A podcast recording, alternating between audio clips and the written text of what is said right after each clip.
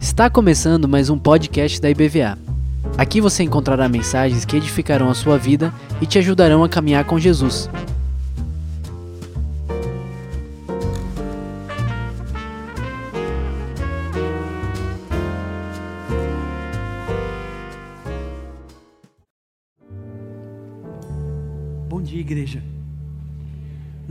Que bom dia com sono. Bom dia, igreja. É, não pode ficar sonado, né? É interessante como surpreendente e bom saber como o Espírito Santo age na nossa vida, né? Eu não combinei nada com a semi dos textos e tudo aquilo que nós oramos e falamos até aqui é o que eu vou pregar, né? Nós não combinamos isso. Então, Isaías 40, um texto clássico, os irmãos todos já conhecem esse texto de cor, pelo menos uma parte dele. E nós vamos falar sobre uma mensagem de consolação, um consolo do Senhor. Esse é um texto de consolo, uma visão profética de Isaías, né? E depois, à medida que a gente for falando, nós vamos ler. Eu quero falar algumas coisas do, de Isaías primeiro. Slide está mudando. Vamos lá? Ainda não? Meu passador de slide está desligado?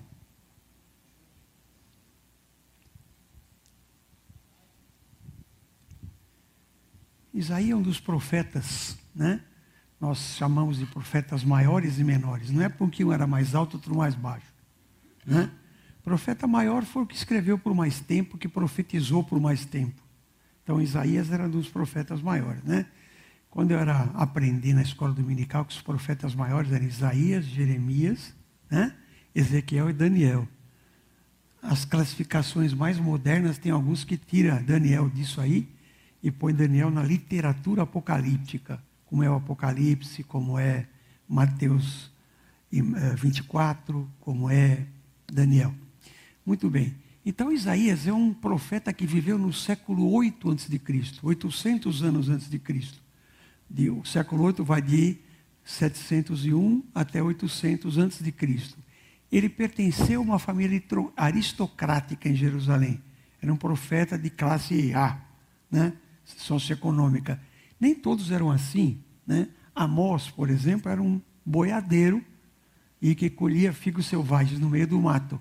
Então ele tem um, um linguajar próprio de um homem dessa posição. Já Isaías era um príncipe, Isaías era um, vivia no palácio, então tem um hebraico perfeito, maravilhoso. Quando você estuda a língua hebraica, vê que o hebraico mais bonito, o estilo mais rico é o de Isaías. E ele tinha acesso à corte do rei. Alguns comentaristas acham que ele era primo do rei, tinha parentesco com o rei. E havia uma ameaça crescente naquela época, meados do século XVIII. Israel já estava dividido em dois pedaços. Lembra que no tempo de Davi, Salomão, Israel e, Judá eram um reino só, lá pelo ano 900 antes de Cristo. Depois foi passando o tempo, se dividiu em dois: Judá aqui e Israel em cima, né? E depois agora nós estamos no tempo que tem Isaías, em que os reis estão andando por descaminhos. O povo está no caminho errado e os seus os líderes também estão no caminho errado. Então Deus começa a mostrar que vai ter um vai haver um castigo, né? E esse castigo aconteceu pela ameaça de um poder militar daquela época que era a Síria. E no ano 722 ele já era, já estava lá profetizando, o reino do norte, que é Israel, foi destruído pelos assírios no ano 722. Sumiu o reino do norte. Eles pegaram as pessoas de lá, foram levando por vários lugares do Oriente Médio, trouxeram pessoas de vários lugares do Oriente Médio para lá, misturaram com os que estavam lá, e aí nasceu o povo samaritano, né? que ficou a vida inteira, até Jesus, ficou inimigo dos judeus, porque era um povo misturado. Tinha um, um judeu que ficou com um que veio de fora, casou e teve filhos. Isso é, e o judeu só casava com o judeu. Judá foi transformado num estado vassalo. Para não ser destruído, o estado do sul pagava todo ano os seus impostos ao rei da Síria, que estava sempre ameaçando de, de fazer alguma coisa. Isaías advertiu contra todas essas alianças que Judá ia fazendo. Olha, eu vou combinar com os egípcios. Não, acredita em Deus. Eu vou combinar com, com os outros irmãos aqui do lado para ficar contra os assírios. Olha, não faça isso. Você crê no teu Senhor. Não vai buscar fonte em outros lugares. Crê no Senhor. É isso que Isaías começa falando no livro, né? E profetizou que Deus iria proteger Jerusalém. Então já estava destruído o reino do norte. Acabou a Samaria. Agora então vai começar o trabalho de Isaías. Então veja aí, só para a gente não fazer o samba do crioulo doido, que mistura Davi com, com Moisés, Moisés conversando com Abraão, Abraão com Jesus. Tem anos, centenas de, de anos de diferença, a gente tem que ter uma noção da linha do tempo. Mais ou menos no mil antes de Cristo, para você ter uma ideia, mais ou menos no mil, tem o reinado de Davi. Ali tem Saúl, Davi Salomão, no mil. Depois, em 722, já tem Isaías aí, eu tenho a destruição do reino do norte. Agora, mais de 100 anos depois, o reino do sul, que é Judá, vai ser levado para o exílio babilônico. Não é cativeiro babilônico. Cativeiro é o lugar que a pessoa fica presa, fica cativa. Eles não ficaram presos. Eles foram levados para o outro lado, lá eles trabalhavam. Um era sapateiro, outro era trabalhava com metais, outro era agricultor, mas lá na Babilônia, 1.100 quilômetros longe de Israel, distância daqui até Brasília, uma distância grande. E Isaías está antes, está nos 700 e pouco, mas ele já está profetizando coisas que vão acontecer lá no 500 e pouco. E depois de 70 anos que eles foram levados, vai acontecer, começar o retorno deles. Isaías fala disso. Interessante isso, né? 100 anos, depois mais 100, e aí Isaías está daqui, está olhando tudo que ia acontecer depois. Esse é o Isaías. Então, a mensagem que Isaías cativo ainda, nem foi levado para o exílio, ele já está falando, olha, fica tranquilo, vocês vão voltar. Deus vai dar em dobro do que vocês já perderam, vai perdoar os seus pecados. Vocês foram para lá por causa do pecado. E vocês agora vão ser perdoados. Interessante isso, né? Já está falando lá na frente. Vamos ver, olha o número 3. Agora ele Lembra do que eu falei aqui? Ele está olhando aqui, está vendo tudo isso aqui, sem estar tá vendo o espaço de tempo que passa entre eles. Então agora ele vai falar lá na frente de Jesus. Olha aí. Vós que clama no deserto, preparai o caminho do Senhor. Quem é esse? João Batista. Interessante, né? Ele está olhando lá, está vendo o exílio, que não aconteceu ainda, está vendo a volta do exílio, que também não aconteceu, Está vendo Jesus, que ainda não tinha vindo, e está vendo a segunda vinda de Cristo, que ainda não veio. Ele está vendo tudo, né? Então aí, vós que clama no deserto, preparai o caminho do Senhor, endireitai o ermo, o vazio, essa vereda, para que o nosso Deus possa passar ali. Tudo será, os vales serão aterrados, quer dizer, as coisas que estão para baixo vão subir, e aquelas montanhas vão ser aplainadas. Então não vai ter mais ninguém lá naquela depressão profunda, naquela tristeza profunda, naquela angústia profunda do vale da sombra da morte, e nem ninguém soberbo, cheio de coisas que não possa cair. Então o que vai acontecer? Vai tudo ser aplainado. O caminho que é torto vai ser endireitado, vai ser fácil. Olha, para ir para Deus é esse caminho, é Jesus. Não tem outro caminho. Então o que ele está contando é que vai ter um caminho visível e claro. E que nós, todos nós, os que estão lá embaixo, os que estão se sentindo lá em cima, todos vão ser nivelados. E nós vamos ver o caminho certo, reto diante de Deus, que é o caminho da fé em nosso Senhor Jesus Cristo. Isaías está falando isso 700 anos antes de Jesus ter nascido aqui na terra. Antes dele ter vindo nós, antes de chegar à plenitude do tempo, Isaías já está contando isso, né? Então ele vai, os caminhos vai ser aparado, vai ficar tudo como estava. Por que, que ele está dizendo esse negócio de caminho? Né? Para quê? Como é que a cabeça do, de Isaías falar isso? É porque Isaías vivia no palácio. E todas as vezes que ia chegar um rei, passava um cortejo primeiro, algumas semanas antes, e endireitava o terreno para o rei. O, o rei vai passar aqui com a carruagem dele. Né? com a biga, sei lá como é que ele vinha. Então vamos endireitar a estrada, quando tiver curva muito forte, vamos arrumar, se tiver muita subida, vamos aplainar para o rei passar numa boa. Então esses caminhos vão ser ajeitados, vão ser aplainados, vão ser feitos, porque vai vir o rei definitivo, que é Jesus. né?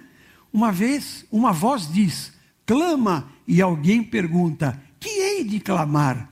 Toda a terra, toda a carne é como a erva, e toda a erva é sua glória, como a flor da erva do deserto. Seca-se a erva, caem as flores, mas sopra nelas o vento, que é o hálito do Senhor, é o Espírito Santo. Né? Na verdade, o povo é a erva. Seca-se a erva e cai a sua flor, mas a palavra do nosso Deus permanece eternamente. Que interessante, né? Vai vir o sopro do Senhor, o vento do Senhor. O sopro e o vento é a mesma palavra que a palavra espírito. No hebraico, essa palavra é ruach. Ruach fica com um H aqui na garganta. Vamos falar? Como é que fica? Ruach. Ruach. Isso é sopro, vento, espírito. Então vai vir esse sopro. Nem, ninguém estava nem falando do Espírito Santo, Isaías já estava falando. Certo? E depois o que vai acontecer? A palavra do Senhor vai permanecer eternamente. Nem estava escrito no Novo Testamento, só estava no Velho. Mas ele está falando que vai ficar para sempre. Olha que Isaías é danado, né? O Espírito Santo fez isso com Isaías. Estão entendendo? Então ele está lá atrás, no ano 700 e pouco, e já está profetizando lá para frente. Isaías é, não é fácil, né? O ministério de Isaías foi de 762 até 698. Ele, é, ele foi profeta por 64 anos. Por isso que é profeta maior, né? Ele profetizou bastante tempo. O exílio babilônico aconteceu depois disso. Cem anos depois veio o exílio. Nos capítulos 40 até 66, que é o final do livro, descreve o Messias como uma vítima sofredora, mansa e humilde. No capítulo 53, lá para frente, esse Jesus que ele está mostrando aqui que vai chegar, Isaías descreve a crucificação dele descreve o sofrimento dele, descreve a morte de Jesus na cruz. Esse é um dos textos que eu mais gosto na Bíblia, né? Ele veio, foi crucificado, sobre si levou nossas dores, perdoou os nossos pecados. Lembra disso? Ele escreve, Isaías. Nossas dores levou sobre si, e pelas suas pisaduras nós fomos sarados. Isaías escreveu isso setecentos e poucos anos antes de Cristo ter nascido, como um bebezinho lá em Belém. Que coisa incrível. Né? Esse é o profeta do Senhor de verdade. Jesus veio cerca de 700 anos depois e Isaías já estava falando. Interessante. Se você perder essa ideia aqui de que ele vê coisas de tempo diferente ao mesmo tempo, a gente se confunde quando lê. O que está falando que é de João Batista, de Isaías, do exílio, pós-exílio? Como é que é? É de tudo que ele está falando. Né? Quem na então, que Deus é esse que vai chegar? Que Deus é poderoso é esse que vai nos livrar? Eles estavam presos lá na Babilônia, escravizados, 770 anos de escravidão. Como é que ninguém vai tirar a gente daqui? A Babilônia é um exército muito poderoso. Não tem como tirar eles daqui. Nesse período aqui, que já está no exílio babilônico, os assírios, que eram um exército poderoso, e os egípcios, que eram muito poderosos, se uniram Falou, vamos matar os babilônios. Né? E os babilônios resistiram a eles. Teve um rei chamado Senaqueribe. O que, que, que ele fez, esse rei? Os babilônios se reuniram, teve uma grande batalha. Isso tudo já foi mostrado nas escavações arqueológicas. No ano 605, é, aconteceu no norte de Israel uma batalha numa cidade chamada Carquemis. E ali os babilônios derrotaram egípcios, assírios e hititas ao mesmo tempo. Os três se reuniram, os babilônios. Então, se você está exilado numa terra onde esse babilônio está governando, não tem saída. Quem é que vai vencer esse rei poderoso? Quem é que vai derrubar esse império? Você me leu aqui, né? Que vai, vão botar para correr. E eles correram mesmo. Deus levantou os persas e botaram os babilônios para correr. E mataram todos. Não ficou um babilônio vivo. Os que moram no Iraque hoje não são esses babilônios. São outros, são árabes, né? Os babilônios morreram tudo, ficou um. E a gente achava que não tinha saída. Isaías, que está bem antes disso, estava falando, vai ter saída sim, Deus vai levantar, vocês vão voltar. Né? E ah, mas que Deus é esse? Que Deus que vai fazer isso, que é mais poderoso que o exército dos babilônios, que derrotaram os sírios, os egípcios, hititas e todos os povos do lado? Então agora Isaías responde essa pergunta falando quem é esse Deus, que é o nosso Deus. Então veja aí, no 12, Quem na concha sua, da sua mão mediu as águas e tomou por medida os céus e a palmos? Quem é que fez os mares? Quem é que fez a terra? Quem é que sabia quanta água cabia em cada lugar? Quem é que fez todo o universo? Foi Deus. É esse Deus que vai fazer isso. Quem recolheu na terça parte de um efá, é um pacote, o pó da terra e colocou tudo no lugar e pesou os montes né, os outeiros numa balança de precisão. Deus fez tudo certinho. Quem é esse Deus? É esse aqui que fez tudo isso. Vocês estão pensando que ele não é poderoso? É o que fez tudo isso. Como é que ele fez tudo isso? Que tirou vocês do Egito, que fez não sei o que, que fez não sei o que lá, que fez isso, que fez nascer rios no deserto. Esse é o Deus que vai tirar vocês de lá. Entende isso? Esse é o seu Deus hoje. Quando Israel marchou no deserto, a gente lê isso em Êxodo, número, né? Saiu do Egito tal. Presta atenção, as contas que a Bíblia nos mostra que tinha 500 mil, 600 mil homens com espada que poderia lutar. Cada família tinha pelo menos cinco. O judeu tem muito filho, naquela época mais ainda. Vamos botar que tinha só três. Um era um de, o pai poderia lutar, tinha mais de 21 anos. Mas cada família tinha no mínimo cinco. Você tinha 600 mil homens, que poderiam lutar, portanto, tinha 3 milhões de pessoas. Aquela marcha de Jesus, aquela marcha de Moisés com os judeus no, no, durante o deserto, até chegar em Israel, eram 3 milhões de pessoas se deslocando. É uma Salvador inteira. Quando ele bate a, a coisa na rocha para sair água, não é que abriu uma torneirinha, abriu um rio. Um rio. A Semi leu aqui, riachos abrirão no meio do deserto. Como é que vai alimentar 3 mil pessoas? Você acha que é uma torneirinha? Vai lá, põe uma garrafinha, cada um pegava uma garrafinha? Não, é um rio. Para alimentar 3 milhões de pessoas de uma vez, tem que ser um rio. Então, quando bateu na rocha e saiu as águas, fez um rio. Nós lemos aqui no 43, quando começou o culto, que vai abrir rios, e vai mesmo, e abriu. Esse Deus que faz tudo isso vai tirar vocês do exílio. É isso que ele está dizendo aqui. Né? Quem guiou o Espírito do Senhor? Ninguém, né? Só ele mesmo. Ou como, quem foi o seu conselheiro que o ensinou? Ninguém. Deus começou tudo sozinho. Com quem tomou ele conselho para que lhe desse a compreensão das coisas? Quem o instruiu na vereda do juízo? Quem ensinou Deus a ter juízo? A ter o julgamento correto. Não, ele é, ele é a verdade, ele é a justiça, ele é o julgamento, ele é o amor, ele é tudo.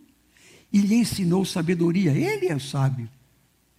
Então ele está mostrando aqui nesse pedaço quem é esse Deus. Porque os judeus falam, quem escutou a primeira, a primeira parte da profecia falou: como que nós vamos ser presos por esses babilônios? Você está dizendo que nós vamos sair? Quem é que vai tirar a gente de lá? Esse povo tão poderoso?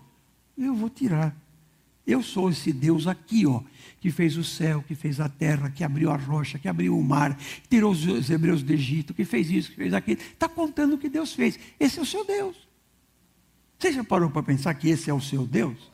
O seu probleminha é desse tamanho aqui, perto do poder de Deus. É um nada. Abriu o mar vermelho para eles passarem. Tirou os dos judeus, destruiu o exército egípcio vai destruir os babilônios aqui. Como é que faz isso? Que Deus é esse? Esse é o seu Deus. Por isso que vem para nós a profecia. Começou lá no, antes do exílio, no exílio, depois do exílio, na primeira vida de Jesus, a segunda, tudo isso aqui está valendo, nós estamos aqui nesse meio. Esse aqui é o meu Deus, é o seu Deus. Como é que às vezes a gente fica temeroso, com sem razão, de, de não tem perspectiva para onde eu vou correr, e agora? Estou com isso, estou com aquilo, falta isso, falta aquilo. Esse é o seu Deus. É a Ele que você tem que se entregar e, e apelar. Isaías está ensinando isso para nós também. A profecia foi 700 anos antes de Cristo, mas está valendo para nós aqui agora. Eis que as nações são consideradas por ele como um pingo, um pingo de água que cai num balde cheio, quer dizer, um nadinha perto de um, de um balde repleto de água. As nações todas é um nada perto do que Deus pode, né? Um grãozinho de areia numa balança. As ilhas são como pó que se levanta. Olha que coisa, que Deus é esse nosso, né? Nem todo o Líbano, que era cheio de florestas, de pinheiros e muitos animais, o Líbano era assim naquela época. Nem todo o Líbano basta para queimar nem os seus animais para o holocausto. Quer dizer, tem tanta floresta e toda aquela madeira para levantar um, um, for, um fogo, e todos os animais que tem lá, vai fazer um holocausto menor do que Deus merece. Deus é mais que isso. Todas as nações são perante Ele como as coisas que não são nada. Ele considera menos do que nada. É como um vácuo, é um nada perto de Deus. Com quem comparareis esse Deus? Ou com que coisa semelhante confrontareis com esse Deus? Nada é semelhante a Ele. Não tem jeito de você comparar, é só Deus mesmo. E você tem que entender isso. Então ele fala, veja, está falando aqui para nós, nos exilados judeus na Babilônia, faz a predição que é para mais de um século depois, quer dizer, se ele é no 700, morreu no 690 e qualquer coisa, o exílio foi só no 590. Então já tem 100 anos para cá. Ele falou da profecia que ia ser depois de 70 anos quando ia voltar. Olha que impressionante. Isso eu quero que fique na sua mente. As profecias de Isaías foram amplamente cumpridas. Nada do que Isaías falou deixou de ser cumprido. Tem uma profecia que ele fala que o deserto florescerá, né? Como foi a visão da Elô nos meninos lá no, na, na nossa ida para Paraíba. E deserto floresceu. Ele está vendo aqui que o deserto floresceu. Mas como floresceu? Israel é deserto, é semiárido. Nosso Nordeste é semiárido. Israel é árido. E o deserto floresceu? Que profecia é essa? O deserto floresceu. Israel é o maior exportador de flor do mundo. Antes, no meu tempo de mocinho, era a Holanda. Agora Israel passou longe. O deserto de Israel é florido. O Negev, que é um deserto entre o Sinai e Israel, é um desertão, deserto do Negev. Tem fazenda de flor. Floresceu mesmo. O deserto vai florescer. Está louco? Floresceu. Israel já falou lá para trás. Como é que ele viu isso? Não sei, mas é daquele jeito que eu falei. Ele está olhando aqui, ele só vê as coisas que aconteceram. Então ele vê o exílio, ele vê o pós-exílio, ele vê os exércitos do Babilônio ser destruídos, ele vê que o deserto floresceu, ele vê Jesus e vai ver também a segunda vinda que vai chegar. E tem gente que duvida: será que Jesus vai voltar? Como é que pode duvidar? O homem falou 700 anos antes. E está acontecendo, e aconteceu tudo, vai, vai errar essa profecia. Nenhuma profecia até hoje que foi prometida pela palavra de Deus deixou de ser cumprida. Em Jesus tudo é assim. Então você está se preocupado com o quê? O seu governo lá em Brasília? E eu não estou. Amados irmãos, eu sou do Senhor Jesus, eu não quero nem saber o resto, eu não sei como é que vai ficar, não sei se eu vou perecer nesse tempo, eu não sei. Mas eu tô, meu, meu, meu negócio é lá, estou igual a Isaías aqui, eu estou vendo lá. Como é que vai ser ali? Não sei, mas que vai ser, vai. Esse é o ponto. Então, é que interessante. Ah, Isaías profetizou para o povo judeu antes do exílio, não profetizou para mim e para você há uma nova mensagem, uma mensagem de esperança e de conforto para o povo de Deus em épocas de dificuldade e desespero. Como era essa época aí? Gente, nós vamos ser pegos pelos, pelos babilônios. Pois é, mas vocês vão sair. Não, mas esse exército é poderoso, mas eu vou destruir. Não, mas olha, ele vai fazer. E as suas dificuldades, ele vai resolver. De um jeito ou de outro. Ontem eu estava atendendo no meu ambulatório lá de atendimento à tarde. Tem uma, uma senhora que se identificou como sendo irmãzinha nossa, tal, né? Não sei como é que era a fé dela, estava conhecendo ali como médico. E ela estava falando que ela tinha medo de morrer. Eu falei, olha, irmão, eu sou seu irmão em Cristo. Eu não tenho. Eu quero viver mais. Eu peço a Deus que eu quero viver, porque eu tenho uma filha de 20 anos, que agora passou na faculdade e vai começar a faculdade lá no Canadá. Pois é, é uma faculdade em dólar e eu ganho em real né? Pois é, mas eu estou aqui, né? Eu gostaria de ver essa filha formada, eu amo essa filha, eu não quero, não, eu, tudo bem, eu quero. Agora, Deus ama essa filha mais do que eu, ou não? Ninguém ama mais do que você? Deus ama mais do que você. Ele deu seu filho para morrer no seu lugar. Ele perdoou todos os seus pecados e não lembra mais dele, jogou no fundo do mar. Esse amor é uma coisa incomensurável, incomparável. Então, eu gostaria de ver a Raquel formada? Gostaria. Desejo? Desejo. Tenho medo de morrer? Eu não tenho. É promoção. Seu Edson morreu faz um mês, um pouco menos que isso. Está me esperando lá para tomar café, ele e o Fred. O Fred vai bem depois. Mas a gente tomava café, eu, ele e o Fred. Então agora, vamos tomar café no céu. Não é? Então, que história é essa? Esse Deus poderoso é o Deus que está tocando a tua vida. Às vezes faz coisas difíceis, tem que passar no deserto? Tem. Às vezes tem momentos difíceis de exílio? Sim. Mas Deus está no controle. Isaías está contando aqui, entre outras coisas, que Ele é o Senhor da história. Deus é uma mensagem dele é atual. Ele é o Senhor da história, ele cuida de tudo. As condições dos exilados na Babilônia devem ter sido de desalento e de desespero. Não tem mais templo. E agora os instrumentos ficaram lá para trás. Heraldo esqueceu de levar o violão. E eles se sentem presos numa armadilha, distantes da casa e eu, ele fala: Deus nos abandonou. Deus nunca nos abandona. Eles pensavam, Deus os havia abandonado. Não! Que pensamentos e sentimentos possuíam os judeus naquele período? De longe da terra, com o templo quebrado. Toda a religião judaica estava voltada para o templo.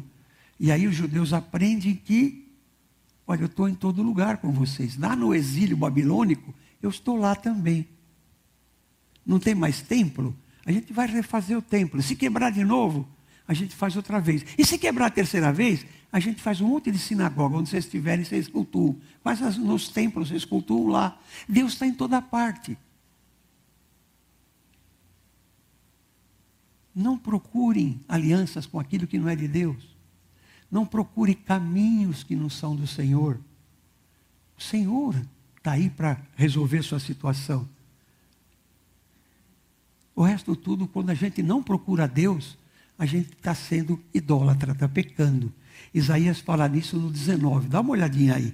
O artífice funde a imagem, e o ourives a cobre de ouro e cadeias para que ela seja forjada. O sacerdote idólatra escolhe a madeira que não se corrompe e busca um artífice perto para assentar uma imagem esculpida que não oscile. Não fala, não ouve, né? não dá mensagem, não se manifesta, é um pedaço de madeira esculpido, mas tem gente que se ajoelha e pede. O santo isso, santo aquilo, santo outro, santo não sei o quê. Para com isso, pede para Deus.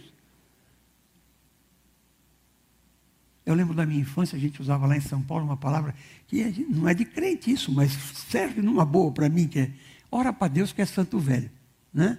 Esse era uma, uma, a gente dizia isso no meu, meu tempo, na minha infância. Acaso não sabeis Porventura não ouvi, está surdo, irmão, irmãzinha. Não vos tem sido anunciado desde o princípio que Ele é o Deus? Ou não atentaste para os fundamentos da terra? Quem é que fez esse mundo? Quem é que construiu esse planeta? Quem é que construiu esse universo? As estrelas, chama cada uma pelo nome, conhece cada uma e elas respondem. Que coisa impressionante que é isso. A gente esquece disso. Olha, quer ver? O 22 é interessante. Quando você der aula de geografia, ensinar o teu filho, os teus netos, que não é o meu caso, né? Ele está, esse Deus está sentado aonde? Sobre a, leia para mim, sobre a redondeza da terra. 700 anos antes de Cristo, a Bíblia fala que o mundo é redondo. Ainda tem um monte de gente que acha que é reto, que é plano. O cara está pouco atrasado, né? Está 2.700 anos atrasado. Copérnico, Galileu, Tycho Brahe vieram depois do 1500, aí, Isaías, foi 700 anos de Cristo, já falou que o mundo era redondo. Está aqui na Bíblia, tudo está na Bíblia. Quando você tem paciência, lê, estuda e pede orientação do Espírito Santo, todas as coisas têm resposta aqui. Ele é o Senhor que está sentado sobre a redondeza da terra, cujos moradores são como gafanhotos. É Ele quem estende os céus como se fosse uma cortina e os desenrola como se fosse uma tenda para neles habitar. É Ele quem reduz a nada os príncipes e torna em nulidade os juízes da terra. Hum, tem uns lá em Brasília que ele tem que mudar, né? Mal foram plantados e semeados, mal se arraigou na terra o seu tronco, já se secaram, quando um sopro, que é o Espírito Santo, passa sobre eles e uma tempestade os leva como palha. Essa é a paga daqueles que prosperam, os ímpios que prosperam. Salmo 73 fala: Por que prosperam os ímpios? Vão ser queimados igual palha. Não vão estar no céu com você. Ele está contando aqui. Então veja como é atual. Esse é o ponto, né? É atual. Isso aqui não é, é a profecia para os exilados na Babilônia. Não, é uma profecia para mim hoje. Né? Que pensamentos e sentimentos nós possuímos, judeus, e nós? Isaías 40 responde a isso. Esse é o nosso Deus, o Deus poderoso, o Deus que faz tudo. É o seu Deus, irmão. É o seu Deus, minha irmã. Acorda, né? Olha aí. Consolai, consolai o meu povo, diz o vosso Deus. Falai ao coração de Jerusalém e ao meu. Bradai-lhe que já é findo esse tempo de sofrimento, que a sua iniquidade está perdoada, que já se recebeu em dobro das mãos do Senhor por todos os seus pecados. É, qual pecado seu? Entrega na mão de Deus, confessa a Ele. Não tem pecado que Deus não perdoa. Pecado imperdoável é contra o Espírito Santo. Se você falar que Jesus e Deus faz a sua obra através do demônio, Satanás, isso é um pecado imperdoável. Isso é blasfêmia contra o Espírito Santo. Esse não tem perdão. O resto tem. Tem crente que acha que não tem perdão quando o cara se suicida. Você já viu a gente falar isso? Ah, se suicidou, vai para o inferno. Você já não viu? Ninguém falou isso aí, só, só falaram para mim, para vocês, não. Isso é falta de conhecimento bíblico, né? Pecado imperdoável é blasfêmia contra o Espírito Santo. Não tem nada a ver com suicídio, com depressão, com doença. Para com isso. O nosso Deus é que fez tudo isso aqui que Isaías está falando. E ele nem tinha vivido até aqui, ele estava enxergando só. Né? Então vamos lá? Vamos terminar. Voz que clama no deserto é João Batista. Você já sabe, ele falou disso. Né? Todo vale será aterrado e nivelado. O caminho vai ficar plano. Olha que legal. Isaías está falando sobre o livramento dos exilados de Judá, da Babilônia, e a salvação final do povo escolhido nos últimos dias. São vocês, eu e vocês. As profecias próximas, remotas e mais remotas ainda, misturam-se nesse quadro. E ele fala no final ali que aqueles que confiam no Senhor não se cansarão, não terão cansaço, vão continuar correndo, vão continuar fazendo as suas coisas no poder do Espírito. Eles serão como águias que voam, voam a uma altura que um, um, olho humano não vê mais nada na terra, mas a água, a águia enxerga um coelho, enxerga um cordeirinho e desce lá de cima e, e pega. Você vai voar como eles. Com essa força, com esse poder, com essa possibilidade de enxergar. Isaías está falando isso para nós da perspectiva de Isaías, a restauração após o exílio inaugura um novo tempo, que é o de Cristo. E essa é uma prova da plena salvação através de Deus em Jesus Cristo, que vai trazer o seu povo para Ele. Começou, Isaías começou a contar isso. Os profetas que vieram depois a, a, aperfeiçoaram. Vem um e fala, ele vai nascer de uma virgem. Vem outro e fala, ele vai ser o salvador do mundo. E outro vem e fala, ele vai nascer em Belém. E aí vai se somando uma série de profecias e as palavras proféticas de Isaías foram cumpridas em Cristo, estão sendo cumpridas na sua igreja até hoje. Certo? Então é uma mensagem de esperança. Fala do poder do Senhor na nossa vida. Muitos duvidam de Deus e da maneira como se importa e livraram de circunstâncias. Tempos difíceis, meus e seus, devem ser sempre abraçados e entendidos como chaves de mudança os tempos de dificuldade que você passa, e eu também, não é para lamentar, não é para achar que está tudo perdido. Eu estou passando por isso porque eu tenho que ser aperfeiçoado, eu tenho que ser mudado. Deus me permitiu estas coisas a fim de que eu possa entender mudanças que têm que acontecer na minha vida. Eu preciso ser mudado, eu preciso ser transformado. O deserto é a escola de pós-graduação de Deus. Quando você se matriculou na escola de Deus e aceitou Jesus como teu Senhor e Salvador, você entrou numa escola de santificação progressiva. Você se forma nessa escola e a pós-graduação é quando você passa momentos de dificuldade. É aí que Deus fala com você. Nas suas orações, Deus fala no seu ouvido. Nos momentos de, de solidão dentro do seu quarto que você está orando o Senhor, Deus fala com clareza em muitas circunstâncias. Mas quando você está no deserto, Deus grita. Você precisa entender. Você precisa abrir o ouvido. Essa é a mensagem de Isaías. Amém? Deus abençoe cada um.